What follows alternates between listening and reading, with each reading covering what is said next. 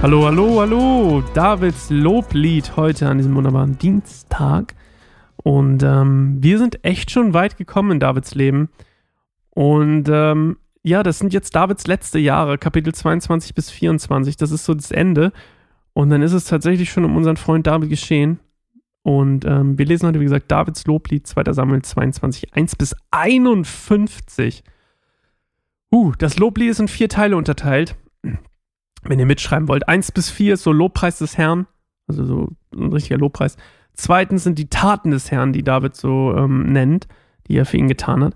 Drittens ist so die Gerechtigkeit des Herrn und viertens ist die Herrlichkeit des Herrn. So.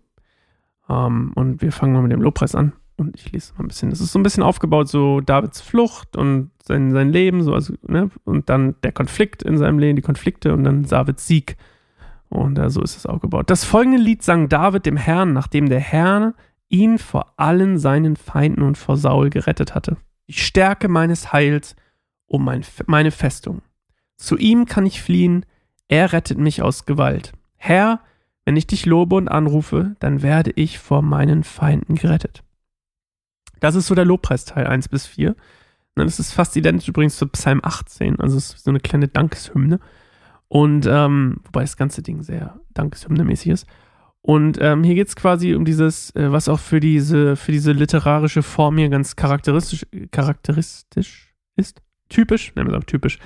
Ähm, so, dass Gottes, Gott wird quasi in Beziehung zu Dingen gestellt. Also sein Segen ist wie äh, ein Schild oder eine Zuflucht, ein Schutz, ein Fels, eine Burg, mein Retter. Ne? Und ähm, der nächste Teil, Vers 5 bis 20, sind so die Taten des Herrn, ähm, in, in denen David quasi sagt, so, äh, ich bin, David ist quasi hier das Objekt der Gnade und der, ähm, der, der Barmherzigkeit Gottes. Und das drückt er so in ein paar Verben aus, ist auch ganz spannend. Die Wogen des Todes verschlangen mich, die Fluten der Zerstörung gingen über mich, das Totenreich öffnete sich schon vor mir, der Tod selbst starrte mir ins Gesicht. Das sind die ganzen Verben, ne? Doch in meiner Not betete ich zum Herrn und schrie zu meinem Gott um Hilfe. Da erhörte er mich in seinem Heiligtum. Mein Schreien drang durch bis an sein Ohr. Da erbebte die Erde und wankte vor seinem Zorn. Die Fundamente des Himmels bewegten sich und wurden erschüttert. Rauch drang aus seiner Nase und Flammen aus seinem Mund, und glühende Kohlen wurden herausgeworfen. Er tat den Himmel auf und kam herab, dabei war es dunkel unter, Fü unter seinen Füßen. Auf einem mächtigen Engel flog er herbei, er schwebte herab auf den Flügeln des Windes, er verhüllte sich in Dunkelheit und verbarg sein Kommen in dichten Regenwolken. Im Glanz seiner Gegenwart brannten glühende Kohlen. Der Herr donnerte vom Himmel her, der Höchste ließ seine Stimme erschallen. Er schoss Pfeile ab und zerstreute seine Feinde, er schleuderte seinen Blitz und verwirrte sie. Auf den Befehl des Herrn, auf einen Hauch seines Mundes hin, wurde der Meeresgrund sichtbar und die Fundamente der Erde freigelegt. Er streckte seine Hand aus vom Himmel und rettete mich. Er zog mich aus tiefem Wasser herauf. Er befreite mich von meinen mächtigen Feinden, von denen, die mich hassten und zu stark für mich waren. Sie fielen über mich her, als ich am schwächsten war, doch der Herr gab mir Halt. Er brachte mich an einen sicheren Ort und rettete mich, weil er Freude an mir hatte. Das sind die Taten des Herrn, was er alles getan hat, ne? Die Befreiung Davids. Und jetzt kommt quasi die Gerechtigkeit des Herrn. Das ist 21 bis 30, das sind so die Segnungen. Ja, also ähm, David sagt hier quasi, ähm, wenn man, ähm, es sind nicht unbedingt die Taten, die einen retten, aber es ist quasi dieses so ein Beharren ne, im Vertrauen auf Gottes, Gottes Güte und so eine Sachen die einen quasi erretten und das Gute machen. Der Herr wird mich belohnen, weil ich aufrichtig bin und mir den Lohn dafür geben, dass ich unschuldig bin. Denn ich bin die Wege des Herrn gegangen und habe mich nicht von meinem Gott abgewandt, um dem Bösen nachzulaufen. Da geht es, wie gesagt, da geht es nicht um die Taten an sich. Das ist so ein bisschen, das ist auch bei Jesus, ja, Jesus sagt das ja auch ähnlich, ähm, dass es nicht die Taten sind, die uns erretten. Ähm, die Taten sind quasi nur die Folge von unserer Rettung. Aber manchmal ist es doch dieses, Beharren und Vertrauen auf Gott, das so wichtig ist für Gott. Alle seine Rechte habe ich ständig vor Augen, nie bin ich von seinen Geboten abgewichen. Ich bin ohne Schuld vor Gott, denn ich habe mich von der Sünde ferngehalten, außer bei Bathseba. Der Herr hat mich belohnt, weil ich Recht tue und weil ich mich vorbildlich verhielt. Den Treuen erweist du dich als treu, den Aufrichtigen begegnest du mit Aufrichtigkeit, den Reinen erweist du dich als rein, doch den Falschen überführst du. Denn du rettest den Elenden, aber die Stolzen erniedrigst du. Herr, du bist mein Licht, du, Herr, hast meine Finsternis erhellt. Mit dir kann ich ganze Heere schlagen, mit dir überwinde ich jede Mauer. Also das ist so dieses, die, der Segen, der auf, auf äh, David quasi liegt.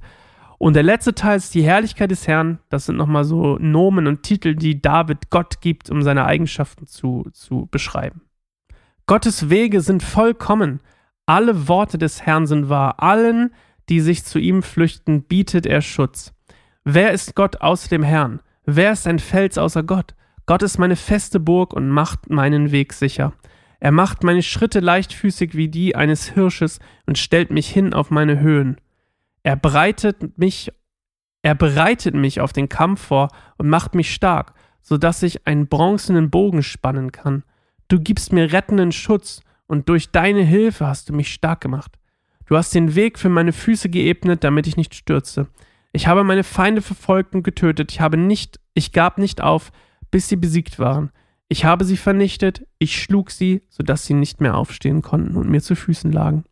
Du hast mir Kraft für den Kampf gegeben und mir meine Feinde unterworfen.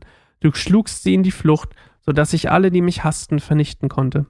Sie suchten nach Hilfe, doch niemand kam, um sie zu retten. Sie schrien zum Herrn, doch er antwortete ihnen nicht. Ich zermalmte sie zu Staub der Erde und zertrat sie wie Schmutz auf der Straße. Du hast mir den Sieg über meine Herausforderer geschenkt und mich zum Herrscher über Völker gesetzt. Ein Volk, das ich nicht einmal kenne, dient mir. Fremde Menschen unterwerfen sich mir. Sobald sie nur von mir hörten, gehorchten sie mir. Sie verlieren allen Mut und kommen zitternd aus ihrer Festung. Der Herr lebt, ich preise ihn, er ist mein Fels, ich will Gott den Fels meines Heils erheben. Er ist der Gott, der denen vergilt, die mir Böses wollen. Er unterwirft mir die Völker und rettet mich vor meinen Feinden.